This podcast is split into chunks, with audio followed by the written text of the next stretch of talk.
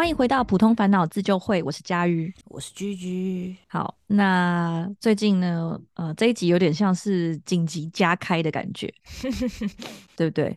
对啊，好，受到广大民众的要求，对，就是我上礼拜去新竹参加一个心理剧的进修，所以今天这一集就会从心理剧的体验来跟大家分享。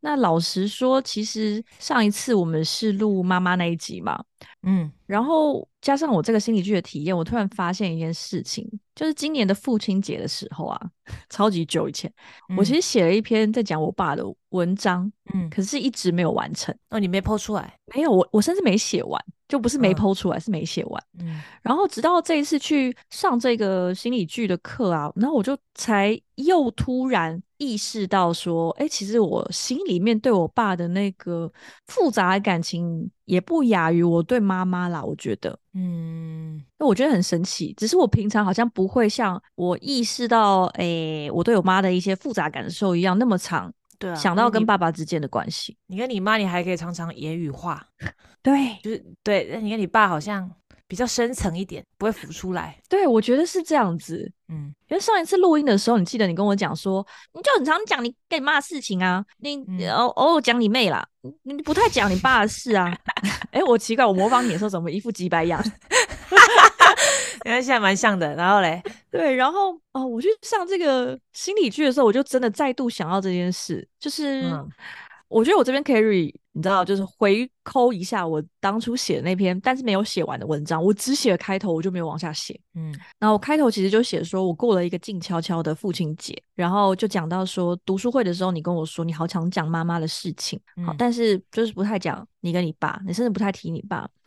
那我那个时候，我后来就是有时候会突然想到这件事情，然后我就觉得说，哦，当我们在嗯观看一个人的时候，比如说你当然会像你就会感觉到说，我很常讲妈妈的事情，但是我觉得那些不讲的事情，尤其是完全不讲或者是一片空白的事情，其实你也需要去特别留意那个部分，因为我觉得完全不讲。或者是那些缺失的拼图，其实也有之于空白来说，它其实有很深层的意义。就是空白其实暗示了很多事情。嗯，然后我后来就在想说，因为我不是很确定我对我爸的。感情到底是怎么一回事？因为我很少认真去想，像我会花很多时间想我跟我妈的事情然后会看一些什么母女的文章啊，呃，母女的书什么的。但是我又好像就一直没有特别想要去呃的，比如想一下说我对爸爸是怎么想的，或者是觉得嗯没有必要，就是那样。好，但是到底是哪样我也不知道。嗯，然后我就花了一点时间去想这件事情，在写文章的时候，那我就会发现说，呃，我的心中可能跑过了，比如说愧疚感啊，罪恶感。这个可能跟妈妈是有一点点重叠的，嗯，就我在想我对妈妈的心情呢，有时候也会有这样的心情嘛，因为跟他们关系不是很好，嗯，但是后来在对到我跟我爸的时候，我就发现，嗯，也会跑出愤怒，愤怒的情绪，但是我觉得最后留下来的是难过的感觉，嗯，对，然后这件事情呢，就是写文章的时候想一想，然后文章没有写完，然后就没了，就我又忘记了，然后直到我去参加心理剧的时候，这一切突然就像洪水一般的涌来，就 直接把我淹没。哦，对，然后我觉得很神奇。那你赶快分享下，在心理剧怎么怎么怎么变成洪水淹没你的？好，我我让我娓娓道来。OK OK，然后蛮想知道，先给一些影子，这样。嗯嗯，好，我觉得先解释一下什么是心理剧好了，因为大家听到心理剧的第一个反应就是，啊，那要演戏吗？然后或者就会想说，可是呃，就是我不会演啊，或者是好尴尬哦，就是有偶包什么的，就是对心理剧的第一个反应好像是这样子。嗯，然后上周末是我第一次去。哦，那我就是从从你那个宣传那边看听到这个词，应该是。哦，真的哦。因为我记得那时候我就有点兴趣的感觉，我就觉得蛮有趣的。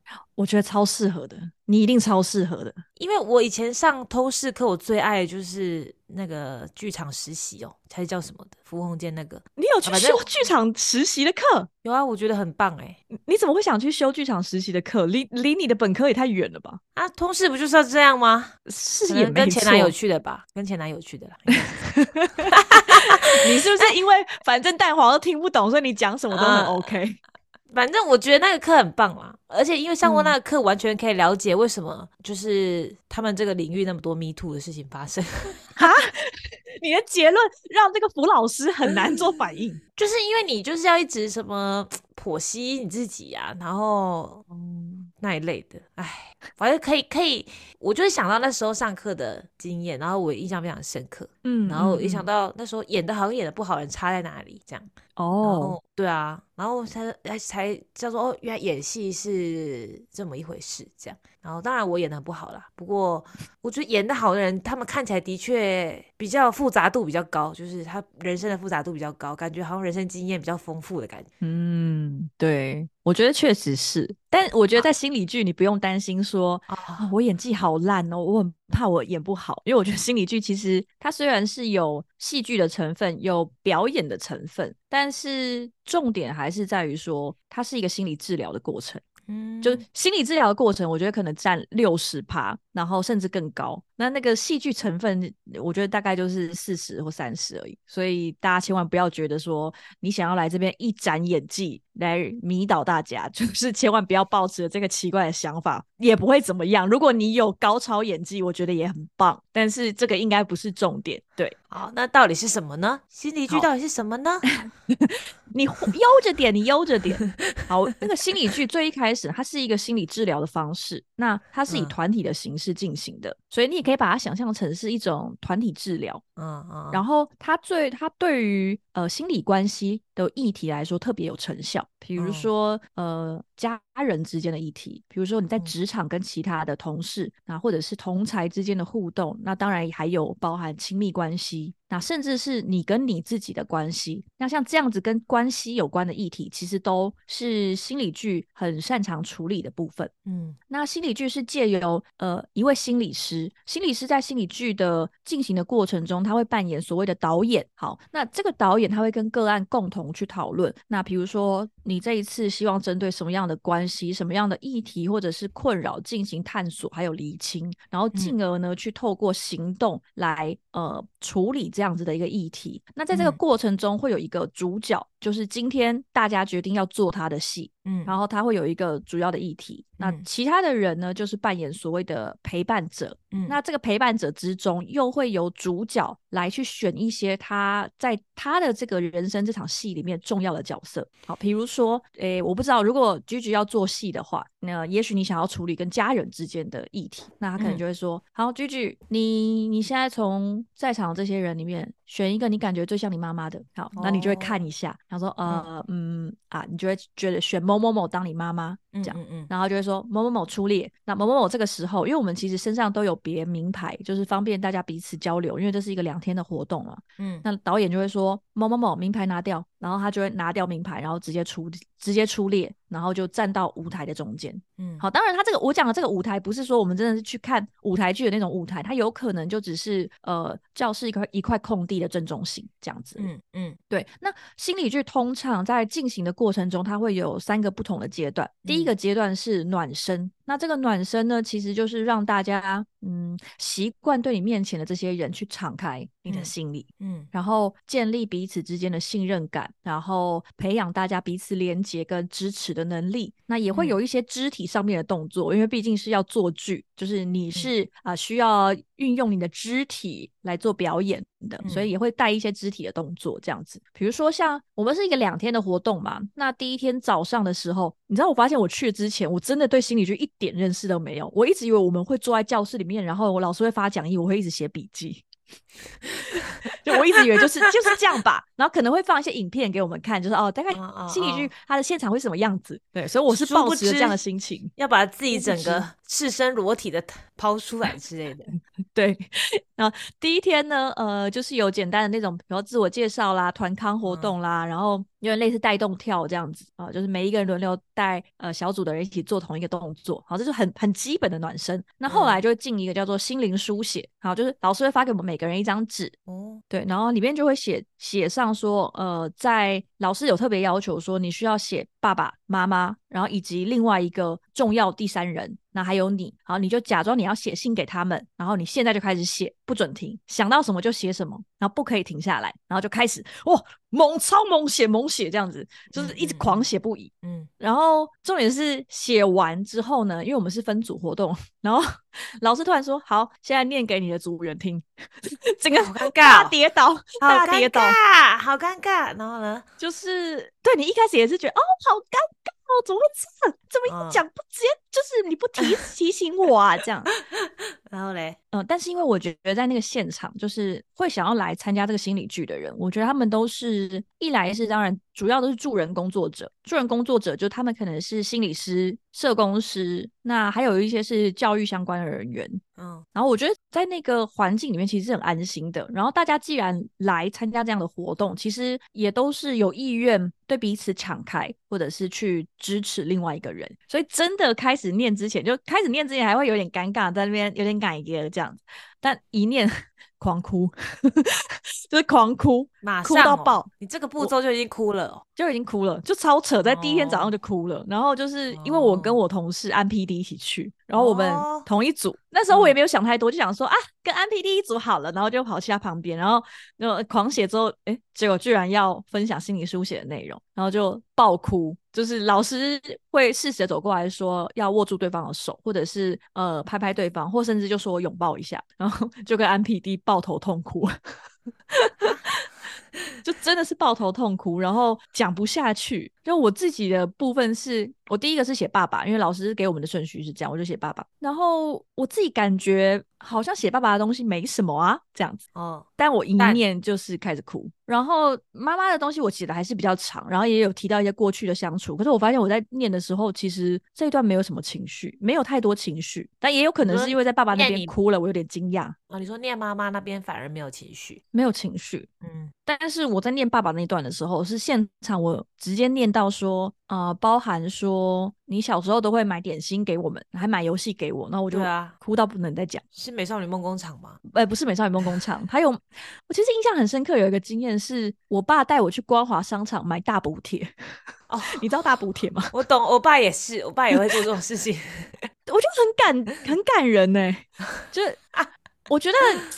跟爸爸那之间那种感情很复杂的地方，就是在于，因为我爸在我小的时候真的对我们很好，就我爸是不太会骂我们，然后就是很很宠我们吧，就他会都会买一些会让我们发胖的不健康的东西给我们吃，然后买电动给我们这种，然后也不太会念我们生活习惯啊干嘛，对，但是呃，虽然他跟他相处很好，可是作为一个爸爸，他就是 呃，比如说不赚钱啊，然后会一直去赌博，就就是会让你心中很复杂，就你长大之后你会觉得。心情很复杂，因为他可能会让你家变得不幸，可是你跟他相处的时候，他又对你很好，跟妈妈带给你的那种压迫感是很不一样的。对，所以我觉得那个是我对我爸的啊，原来我被我原来我对我爸的感情这么复杂，然后我那个时候突然瞬间意识到这件事情。对，然后那个是只是在心灵书写的段落而已。哦老师会在正式要开始做剧的时候，就前面是暖身嘛，那再来是做剧的时候，老师就会向现场征求谁想要当主角，所以老师可能就会问说，那觉得现在自己心里有一些议题，有一些困难想要处理的人，那举手出来到台前来，那就会有一些人举手出面，对，是自愿。哎，我再我再问一下，你心灵书写那边，你会写你爸妈，原因是你自己决定的，是吗？不是，老师指定的，老师指定爸妈，全部人都写爸妈，老师指定一定要写爸爸或是妈妈跟一个第三人，然后这个重要第三人必须要是老师之前还有发一张学习单。叫做社会亲疏差序图，就是它有一个同心圆，然后正中间你要画上属于你的符号，然后你呃由你往外而推，有所谓的很近、近、普通、远、很远。嗯，你 你知道我在那个 那个亲疏插叙图上面，我的狗比我爸离我还近，就是啊，我把狗放在近，蛮有帮助的。这个图对了解你还蛮有帮助的。对，我就我就放说哦，我男友跟我妹都离我很近，然后我妈大概是被我放在近，然后还有我过世的阿妈我也放在近，狗我也放在近，然后我爸我放在放来想了一下，我就 放在普通。对，然后我那个时候就安 PT 看到我的图就笑出来说，怎么弟弟比你爸还接近你啊？哦，那这样觉得有感伤哎，有感伤，有感伤。再配合你刚刚讲那段话，真的有感伤。对，可是我在写插叙图的时候没有这个意识到，就只是觉得哦，因为我就是跟弟弟感觉比较亲近，然后我也都还会想要回家摸摸他这样子。对，就狗放的比较近，可是我觉得这好像很常见吧，狗蛮容易很近的吧，宠物的话。没养过，但是的确听有养过人应该都是这样子。哎，所以你写完老师指定完这个，然后你写完刚那一段话，然后哭完之后回复了一阵子，然后才开始演嘛，自愿的。嗯，然后就去吃饭，老师就说去吃午饭喽，这样啊，下午才开始就是 自愿当主角的部分。OK OK，对，下午就是第一次开始做剧。嗯，好，那做剧一开始就是征求主角嘛，那征求主角出来之后，就会开始所谓的设景，就是设计场景哦，应该是。然后这个设计场景也是让呃导演开始比较能够进入状况，比较能够设身处地的进到主角的角色里面来思考，所以他可能就会询问你一些关于你的一个重要。经历的画面，好，比如说你现在当主角，然后你想要，呃，什么好好的跟妈妈表达感谢，但是平常说不出来，类似像这样，那他可能就会讲说，哎，说一个，呃，你跟妈妈印象最深刻的冲突的场面。好，当然这个是我随便讲的，因为我我没有当过导演，但是导演会根据他对你的了解，对于整个议题的了解，他会去询问一些问题。嗯，好，那当事人这个时候可能就会分享一个场景，然后可能就进一步问说是在哪力。是白天还是晚上？那个时候你跟他是怎么做的？是坐在比如说客厅，你们的客厅是 L 型沙发，还是你们是对坐啊这一类的？他会用这样的方式去把那个场景架构出来。对，然后除了可能呃有你有妈妈，就是导演也会请你去现场挑一个你觉得像你的演员，像你的人来饰演你。那这个呢，就是视为主角的替身。对，所以有替身，然后也有辅角，就是辅助性角色。所以可能在呃你的故事里面，就可能是。妈妈、爸爸、哥哥，那可能还有蛋黄啊，甚至是你刚出生的儿子，这样就会有这些人，那你就演，就一直挑现场的人来演，这样，然后再来就是其他没有被挑到的人，就是作为所谓的陪伴者，那他们会在呃舞台的外侧比较暗的地方。然后来观看这一场戏，嗯，然后在过程中，当然导演就会用他的嗯所受过的训练，那还有对于他整个心理学的专业，他会去询问一些问题，然后进一步的呃把一些你可能自己没有意识到的内在的纠结，慢慢的用问题用问答的方式带出来。然后在这个过程中，我觉得还有一个最精彩的就是，他会一直让主角进到各个不同的角色里面。我觉得在场边看的时候，就会有一种哇，大家怎么立刻就出面了？然后就每一个人讲他的故事，我都想说哇，好纠结的题目哦。我就是你根本不觉得你的故事值得被放上去，你知道吗？哎，所以你你到最后在心里书写的时候，你就哭完了之后，然后下午演戏的时候，你也没有演你的故事，你就是当辅角就对了。呃，对我有当辅角，然后有当陪伴者，我没有当主角。两天做了三场剧，我都没有当主角。那那冲击还是很大的嘛？就冲击还是很大。我觉得 这个就是最惊吓的一点。你都没当主角了，你的反应怎么还那么大？这样，我觉得这是我觉得反应多大，就是哭到涕泗纵横啊，鼻涕一直流下来啊。所以你演戏的时候你又哭了，又哭啦，还是会哭啊。你演的什么？你演你三场戏演的什么分别？呃，因为比较没有办法去分享实际上的故事啊，因为这个有呃那个心理学的伦理，呃，所以我只能说我有演一些重要的角色，就是跟主主角之间有重要关联的角色。那我也有演一些不重要的，我我有有一场剧是演狗啦，演狗我是没哭啦。演狗。真的是很很惊人哎，因为老师就会说狗群就位，然后我们就蹲下来，还是群哦，还不是只有一个哦。对对，我还不是主角的狗，我就就是狗群，然后我就哦蹲下来这样，甚至不是主角的狗啊，然后嘞。但呃，我但我觉得演狗群也蛮好笑。然后导演就分享说，呃，演狗群算什么？他以前演过海浪，然后他就拿一个丝巾在那个呃角色旁边，就是他是作为一个背景的重要元素，然后他就作为那个海浪，他就在轰轰这样子甩那个丝巾，甩四十分分钟就演海浪，真假啦？然后那。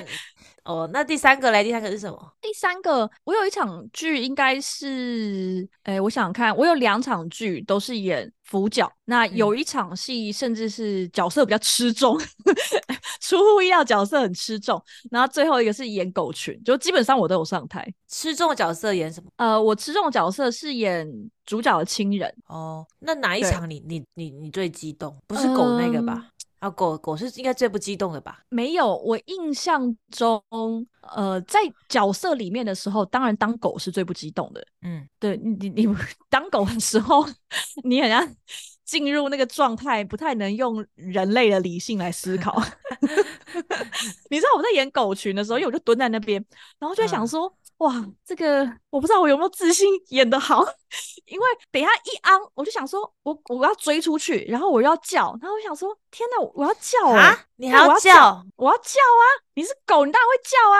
所以我就想说，好是我要叫我哇，我不知道我叫不叫出来，我是要叫不不是还是我就在心里在演哦，只要演狗也很纠结，然后我在心里就想说有点。那你要趴着吗？你要趴着就蹲在地上啊！哦，蹲在地上，像蹲在地上，然后追出去。然后重点是，老师一说“狗群出来”的时候，哇！我跟你说，根本来不及纠结，什么尴尬、偶包，什么都没有，因为我的狗朋友就是发了疯似的冲出去，哇！为了滚跟上他们，嗯，对，大家都很入戏，就是跟上他们，我就然后就追出去，然后就在整场一直狂跑，这样非常辛苦。同伴真的很重要，一起参加人入不入戏蛮重要的，听起来 也绝对是。可是，在那个场合里面，你很难。呃，不入戏，或者是你很难在那边摆烂。哦，因为有一个人他在你的面前，他在这样子的一个团体里面，他很愿意去敞开他自己，拿出一个他过往人生中很重要的 issue 来跟大家分享，然后他希望透过大家的力量，因为这是一个团体治疗，所以所有的人都很重要，所以他希望透过大家的支持跟参与，然后让他的情绪得以宣泄，让他得以去治疗他心中这一个结，在这一份认知之前。你根本不可能在那摆烂，不可能。对，呃，我觉得这个也很像是呃心理学里面有在讨论所谓的团体动力。当然，我对团体动力不是那么的了解，可是我觉得在那一个心理剧的现场，那个团体动力是很强的，它会让你对自己、对于其他人都很认真，不是严肃，是很认真。因为导演其实非常会带，所以他知道说，当现在这个场景、现在的这个戏剧张力、现在的这个情感张力很强，有点过强的时候，导演会适时的让大家回到。现在这个状态，所以我虽然跟你讲说我们哭爆了，可是其实，在过程中很常笑出来啊。对，为什么？因为我们会回到正常的时候啊，就我们会回到呃，作为叶嘉瑜的时候，这这个是很常见的。就是老他就是导演会去透过这个收放收放来调节现场的气氛，因为不然大家哭到断气的啊。对啊，那你分享一下你的哭点好了。呃，可以的范围内。对，我觉得我可能要想一下，因为有一些剧情有点难讲，但是我觉得很多的哭点其实有时候是。不见得真的是被剧情触动，而是你在这么近的现场看到当事人真的深深的为某一些问题所苦，然后那个痛苦的样子，然后他拼命挣扎，甚至是透过导演的带领，他在这个剧里面，虽然说这个剧是我们做出来，它并不是真的，它并不是真实当下发生的事情，但是呃，主角或者是其他角色在那一个当下展现出来的那个情绪、那个记忆的感觉是真的，所以。你可以看到主角用尽了全力去挣扎，然后我觉得你在你看舞台剧的时候，我们尚且隔着那么远的距离去看，你都有可能被感动。就是你看电视，你看韩剧、日剧也会被感动，也会哭。但是你用这么样近的距离，像比如说我有一场剧，是我坐在呃舞台的椅子椅子上，然后主角就在我的面前，他就在我的面前，然后拼命的挣扎，拼命的挣扎，因为导演这个时候必须要去模拟说他想要，比如说挣脱这一个。牢笼，比如说这个语言的牢笼。哦，这是一个抽象的说法，但是导演可能会真正用布，就是请所有的陪伴者一起用布把它包起来，然后鼓励他要用身体的力量去跟这样子的箍住你思想与情感的这个语言的牢去突破它，所以你就会看到他在地上挣扎跟求生，然后你会看说这么近距离看到一个人，然后他真的是拼尽了全力在跟他心里面的那一个黑洞对抗，然后用尽全身的力气，然后发出，比如说他会哭，然后他也会叫。然后我觉得那个是很受震撼的，就是剧可能是假的，但是情感是真的，你会被那个情感所感动，你根本呃不会特别去意识到说，嗯，其实现在我们就是拿一块布把它包起来，然后逼它爬出来，这样你是不会用这个这个想法去想事情。然后我还记得心理剧，呃，当天。因为我有遇到我之前认识的人，那我就跟他说：“哎，就是你也来啊？”他就说：“啊，对啊，他上个月就有来过。”我说：“啊，那那怎么样？因为我没有参加过嘛。”然后他就说：“嗯，没看我今天都没有化妆。”我说：“那什么意思？什么意思？” 有点吓到，那是什么意思？他说：“就是。”到不行，根本不会想化妆。然后他就穿一个超级轻便，还穿那种羽绒背心跟牛仔裤，想说什么？你是怎样？你有跟别人扭打吗？我就这样跟他讲，然后就想一下，就说哦，有，我有跟别人扭打。我想说，我开个玩笑，你真的跟别人扭打？然后我就惴惴不安，我就很想说，到底是心理剧到底怎样啊？对，然后实际上就是哦哦是这样。我第一天还穿裙子，你知道吗？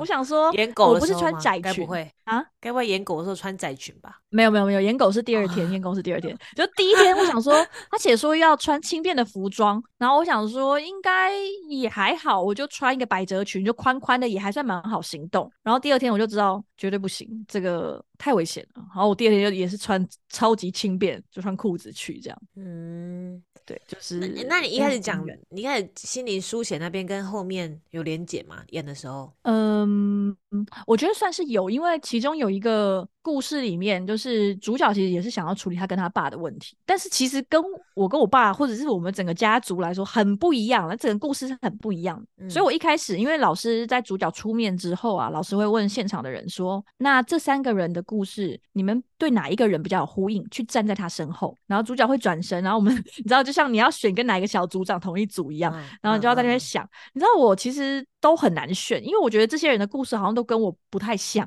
嗯，就蛮不像的，所以我我就嗯，超级不知道要在哪里，然后还是那种时间快到了，然后随便站一组进去这样。哦，对，然后但是没想到我这么没有呼应的故事，可是在观看的时候，就突然某一个瞬间。可能是主角讲的一句话，或者是某一个情节，我会突然联想到说啊，其实我对我爸也是这样的心情。我一直在逃避处理跟我爸之间的关系，应该是说我一直都长期以来都很忽略我跟我爸之间的关系，因为不像我跟我妈可能还会有对抗，可是有对抗就是有交流。那我还会呛他啊！可是你看，我们家族群组是没有我爸的，然后我跟我爸之间也几乎不会传任何讯息，嗯，然后我也不知道跟我爸讲什么。好，哦，我觉得我对我爸其实很多千言万语，但是我不知道怎么跟他讲。然后那个心情就是。因为我觉得他很可怜，因为他在这个家里面，虽然我们可能很常呛我妈，觉得我妈好烦，怎么话那么多，然后就是还我也很常跟我妹在私底下就是碎念我妈的时候，也会模仿我妈的那种很令人生气的样子。嗯 嗯，但是我爸是完全从这一切完全淡出哦。对啊，呃，所以所以其实你认真去想这一件事情，你会觉得其实他很可怜，因为他跟这个家里面所有的人都没有联系，因为我妈不喜欢他，所以我妈跟他很难嗯好好的交流。当然他们也是会一起吃饭啦，也会聊聊天，可是呃就很容易生气啊。然后我妈也看不太起他，就也一直觉得就是啊。都他害的，就我们会变成今天这样，都是他害的。嗯，对。然后我妈也是很常一直讲他坏话。他们两个才需要去演这个心理剧吧？现在听起来。哦，但他们应该不会去吧？对，因为都已经这样了，事已至此了。嗯，就对我妈来说，与其去演心理剧，不如跟他离婚吧。你万一想离婚，你跟他说，你没有去演心理剧啊？他没有想要处理了啦。嗯，对。然后我就觉得说，我虽然不会在我妈一直念他的时候，其实我觉得我都会觉得我妈好烦，你不要再念他了，因为我会对于那个想要挑起这个纷争的人啊，你知道那个愤怒的人挑起纷争，那你会对你妈感到很生气。可是这并不表示说我是站在我爸那边的，就是其实我们心中可能对他也有很多的怨怼，但是我们没有去抒发。那原因就是因为我觉得他看起来已经很可怜。如果我再去把这些真实的话告诉他，或者是把我这一个其实我也有愤怒的感觉发出来的话，那他好像就真的在这个家里面完全没有容身之处了。因为你老婆不喜欢你是一件很常见的事吧？可是连你的女儿对你都是这样的心情的时候，你要怎么自处呢？对我觉得这个就是呃，我是在看别人的剧的时候突然发现这件事情，就原来是这样子，我才一直在逃避跟我爸相处，或是尽量减少跟他讲话。因为跟我妈讲话是我会生气，可是跟我爸讲话是我会难过。嗯，对，所以我觉得那个是不一样。但是生气可能你至少你的情绪是有一个发泄的，就我是随便就可以呛我妈，可是我没有印象中我有呛过我爸，都没有，完全没有，就是连说。人家爸爸赚那么多钱，你都不用赚钱就算了，还一直赌那赌博，把家里的钱都输光，什么是完全没有的，一次都没有。然后我觉得那个就是心情很复杂，就一来是你对他非常生气，那再来就是，可是你就是心里面会有那个小时候的记忆，他就是比你妈妈对你来的更好、更亲近，可能不是更好啦，因为你知道以一个大人那种成熟的思想来想这件事情的话，你会觉得妈妈其实才是对你比较好的，她会鞭斥你哦，那读书，然后 考医学院，那个垃圾不要到处乱丢这些的，太胖了啊，对，嫁富二代，嫁给那些非富即贵的人。对，就是妈妈她是为你好的，只是很烦，还是很烦。但爸爸的话，他就是呃买布丁给你吃，然后买奶酪给你吃，然后你过年一回家，他就炸那个红豆年糕给你吃，然后买 游戏片给你。干，这听起来真的超级，就是那种很不妙的养小孩的方式。可是你是很明确的会有被疼爱的感觉。妈妈讲这些话的时候，不会让你有疼爱的感觉，你会理解说，对对对，他是为我好。可是你觉得很烦。可是爸爸这些的时候，你会觉得他好像很不深思熟虑，可是你会知道他在对你好。是很不一样的感觉。然后我印象中有一个呃，关于我爸的，我觉得很好的描述他的性格的一个故事，就是人退休的时候不是会领到退休金吗？那通常我不知道大家是爸妈都是怎么选择，比如说选择每月领嘛，按月领。那有一些人会选择一口气全部领光，嗯，我爸就是会选一口气全部领光那种人。那你妈就是会按月领的人吗？我妈绝对是按月领的那种人啊，那按月领领的比较多啊。你呢？你说我，嗯，我会有退休金吗？我不知道哎，那我应该也是会想要，哎，我应该也会想要按月领吧。哦，可是我觉得应该没有多少吧。对我爸就是会一次领光，然后他一领到这笔钱，就也不管说那个时候其实家里还是负债，他就会问我说：“你想不想要买新手机？我可以买给你。”嗯，你懂吗？就是这个故事，就是会让你觉得哇，我爸真的很可怕哎，他就是马上把棉花糖吃完的那种。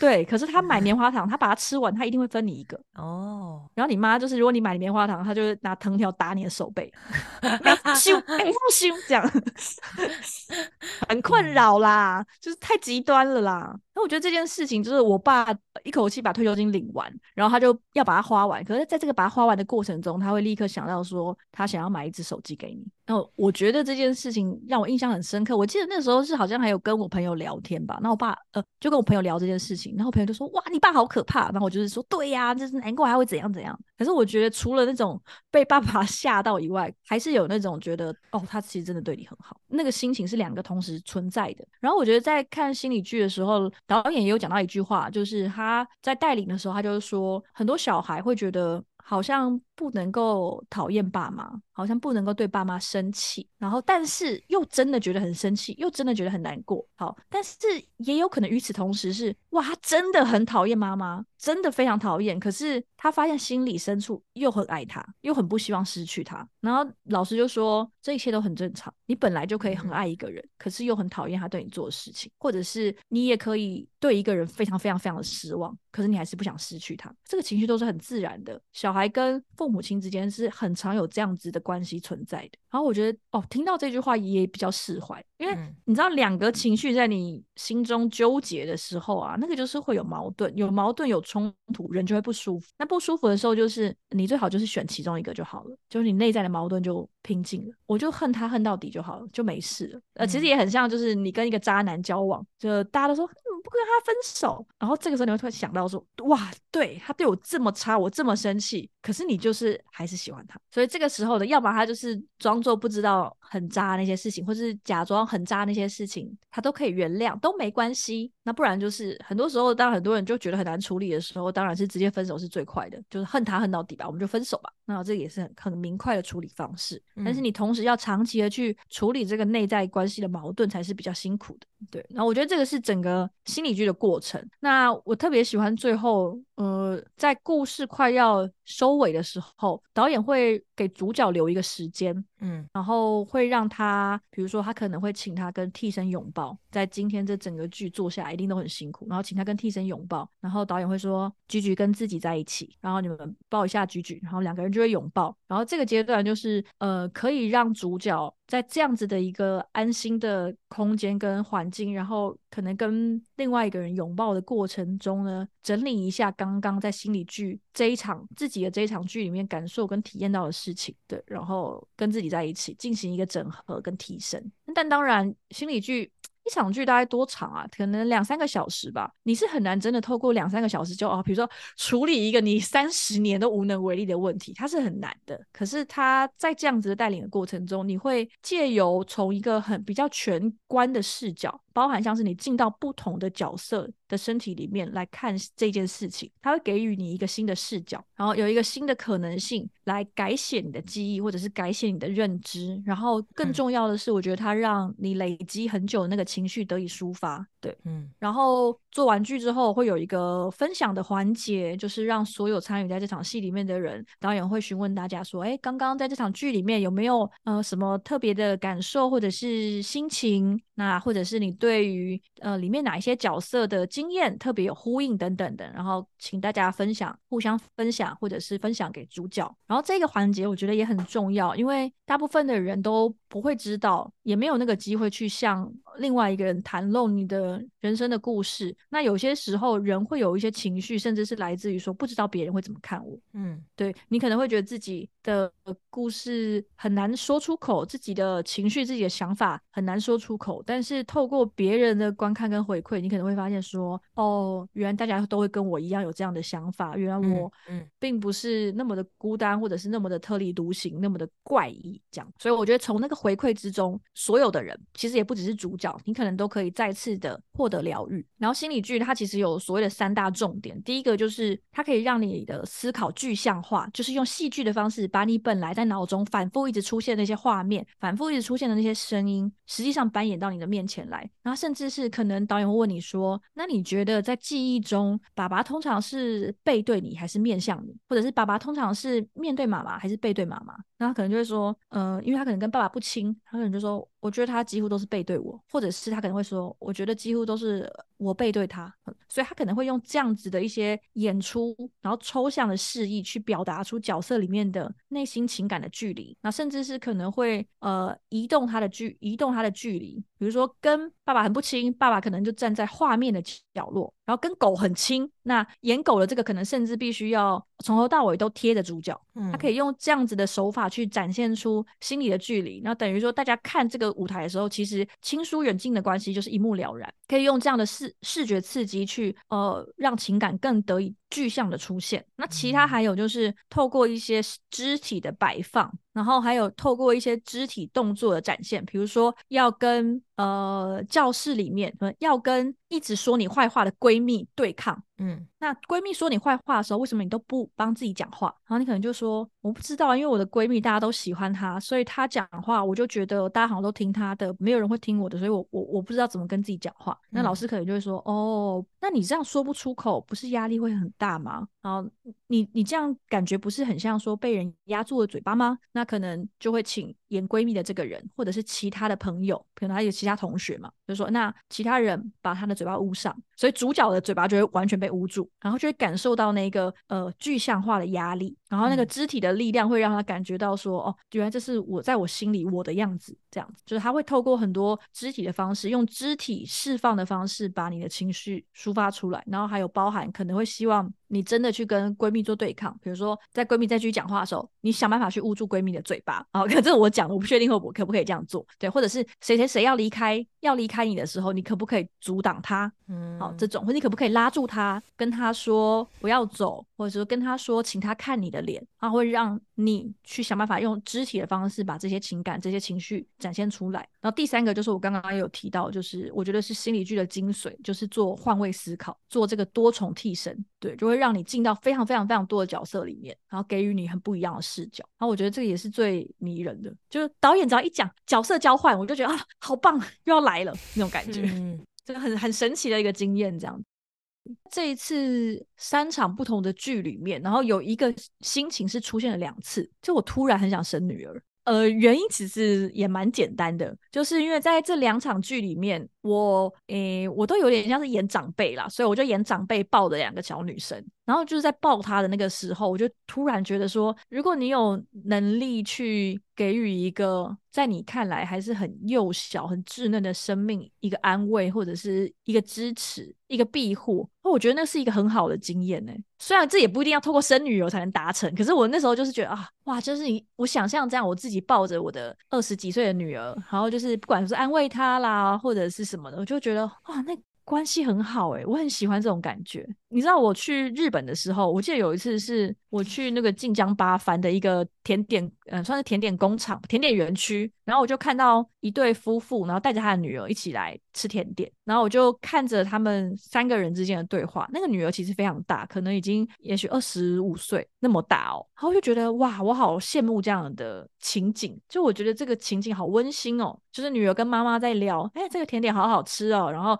他们今天等一下还会去哪一个呃景点。这样子，我发现我都是被这样的场合吸引，就我没有很喜欢那种，呃，带一个小婴儿啦，还是什么三岁妹妹很可爱啊，就那那样子的母女的画面啊，亲子的场面，就是其实没有吸引过我，完全没有。可是我反而是很容易被那种小孩已经成年的感觉吸引。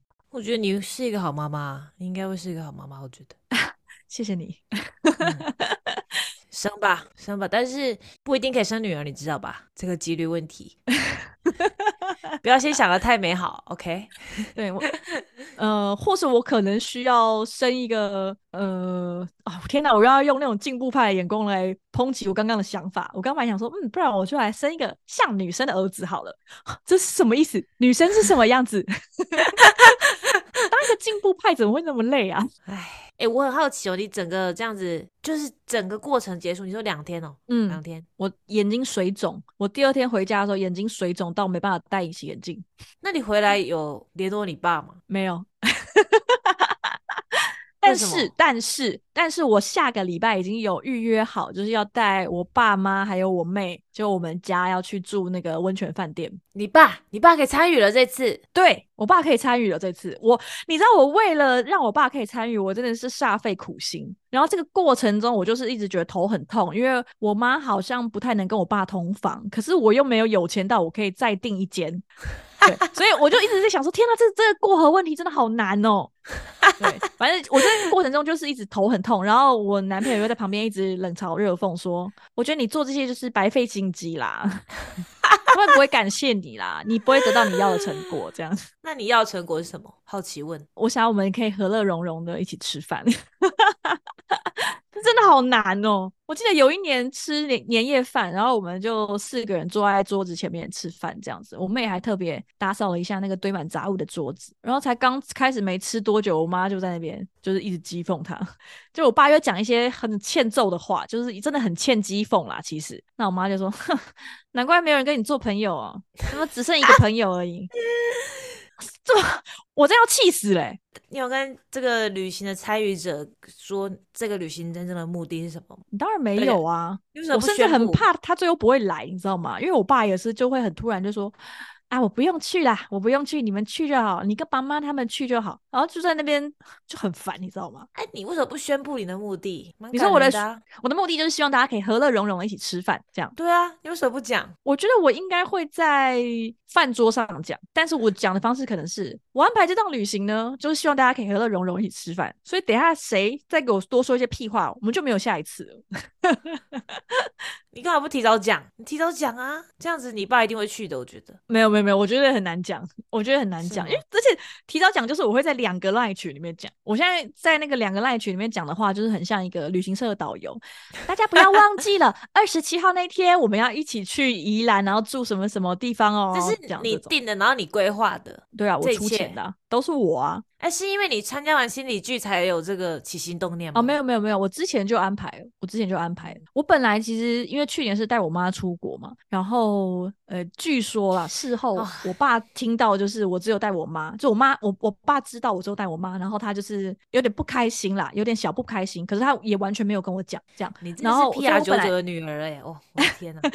哦，所以我本来今年有想要带他们出国，可能去冲绳还是哪里，可是因为后来就是呃，就我妈只要一惹我生气，那个旅费的预算就一直往下降，然后降到最后就是我们只能去宜兰了。对对，反正就很很麻烦啦，跟我又不会开车，然后我男友又不愿意跟我们一起去那种家族旅行，他就是会压力很大这样。他是对的，他是对的。哎，可是蛋黄没有跟你们家一起出去玩过吗？就都住在这边了。有啊，他他之前就有，好像第一次还第二次来我家的时候，就有跟我爸妈去垦丁呢。他不会有压力吗？嗯，有一点吧。我不知道为什么那时候要要，可能是我自己说要去的吧。可那时候我还在努力在我爸妈面前建立好他的形象，这样 有成功吗？他形象好吗？诶，现在还不错啊，至少他很认真带小孩这件事情，我觉得是最重要，对所有人而言。嗯，反正以前那些努力根本不用啊，只要认真带小孩就好了。你生完小孩之后，一切的维度就知道这个转而已啊。你评价所有人就是，嗯，这个人对你小孩的实用价值是什么，就变成这样。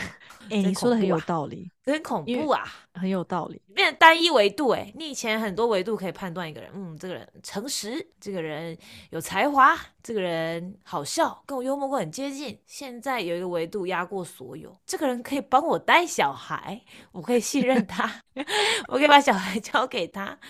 天哪，他对你就是最重要的。你这个表情真的超过分的，很奸诈的一个表情啊！就是这样啊，真的啦。哎，听众如果有有小孩，一定可以跟我共鸣的啦。哎，不过我刚刚有一个很感慨啊，就是我从来不觉得我不能讨厌我爸妈。哎，我对他们不爽，我就会大吼出来，然后就会说我要离家出走，类似这种。我一直擒了他们，可见你们有安全感应该是蛮多的。我觉得，对啊，对啊，我我就刚刚有的这个感想嘛。对，我在讲说什么我要离家出走的时候，我就是觉得他们一定会阻止我啊，或者是，或者是我在讲对他们讲一些恶毒的话的时候，就是知道我不管讲什么，我们的关系都不会改变。对啊，所以我觉得你对你爸妈是很有安全感的，就你不用担心说你讲这个恶毒的话，然后他就真的跟你断绝往来了，然后或者是你真的你离家出走，他们也不管你了，然后你的房子立刻被出租变成 Airbnb 这样。对，真的不会有，所以算是这点蛮幸运的啦，我觉得。但是我之前有个类似的经验，就是我有去参加一次那个像和光吗？和光性资商所，嗯。然后还有类似那种性爱有关的读书会，就读一本书，然后好像读一本很老旧的书，超老旧。然后我我是远端参加的嘛，然后那个读书会很难办起来，就我报名了之后，好像半年多才成立吧，才才找到人。然后跟这心理剧一样，因为就是只有一些智商师会去参加，除了我以外都是智商师或者是心理工作者吧，或者是什么社工这样子，嗯，就很像我猜，所以我可以体会你讲的，就是大家那个参与感，因为大家可以马上讲一些很精准的词来。形容自己的心情，我觉得这蛮重要的。然后那个性智商也是，就是大家会很坦荡荡的分享自己的性经验，然后或者是分享自己的就是不优的经验，嗯，而且不会有任何的，就是保护自己的，就是为了可能为了自豪，或是为了为了不知道怎么讲哎，为了保护自己而讲的发言几乎没有，就是把事实讲出来，那个事实包括发生的事情跟你的感受这样子。然后那个这个场合就是非常的疗愈啊，因为你不用保护自己。就是不用想说，我这样讲，人家会不会这样想？因为大家都摊开来啦，而且又是性爱这种事情，摊的超级开，对啊。因为第一天早上不是暖身，然后跟 M P D 抱头痛哭，然后中午吃饭的时候，他就跟我说，他其实真的没有预料到会是这样的场面。因为在此之前，我们两个在公司虽然说已经认识很久，可是那个关系就只是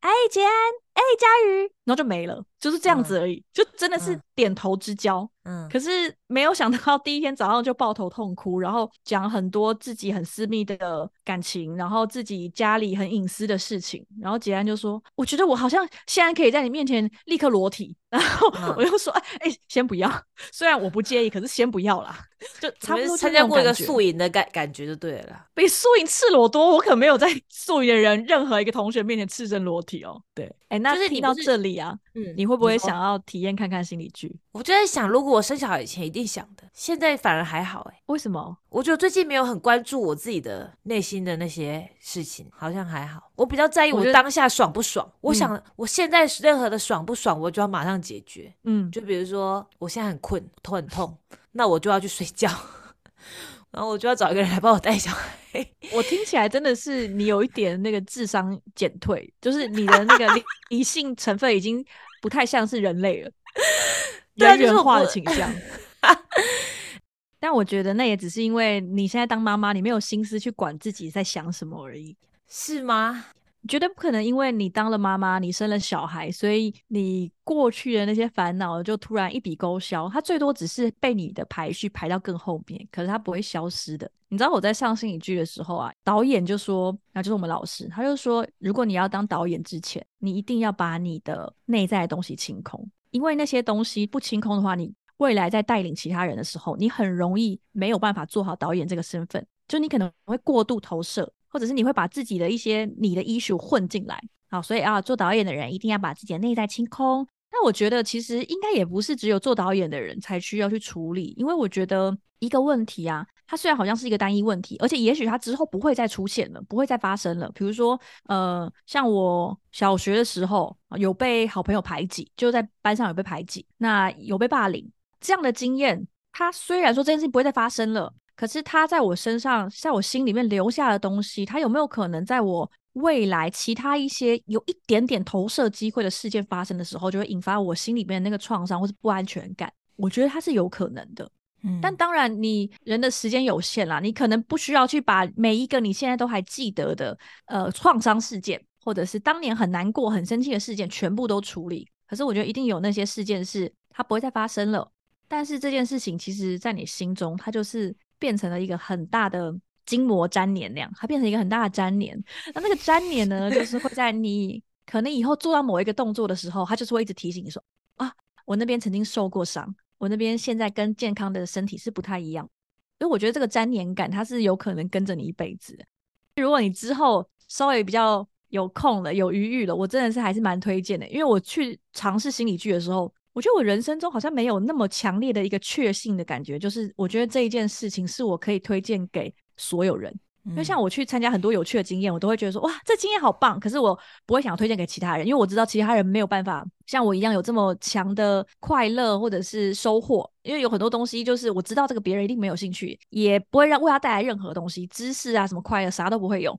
但是心理剧是我觉得所有的人，哪怕是你觉得自己很开心的人吧，我觉得你都值得来参加一次，就这么一次。那即使说参加这个心理剧，它没办法解决你的问题，因为你可能还没有准备好当主角，或者是。就跟我一开始一样，不觉得自己有任何的问题，值得当主角。但是单就作为一个陪伴者，作为一个辅角这件事情，我觉得你还是可以把心里面很多的情绪，或者是没有想清楚的事情，就是得以理清跟释放出来。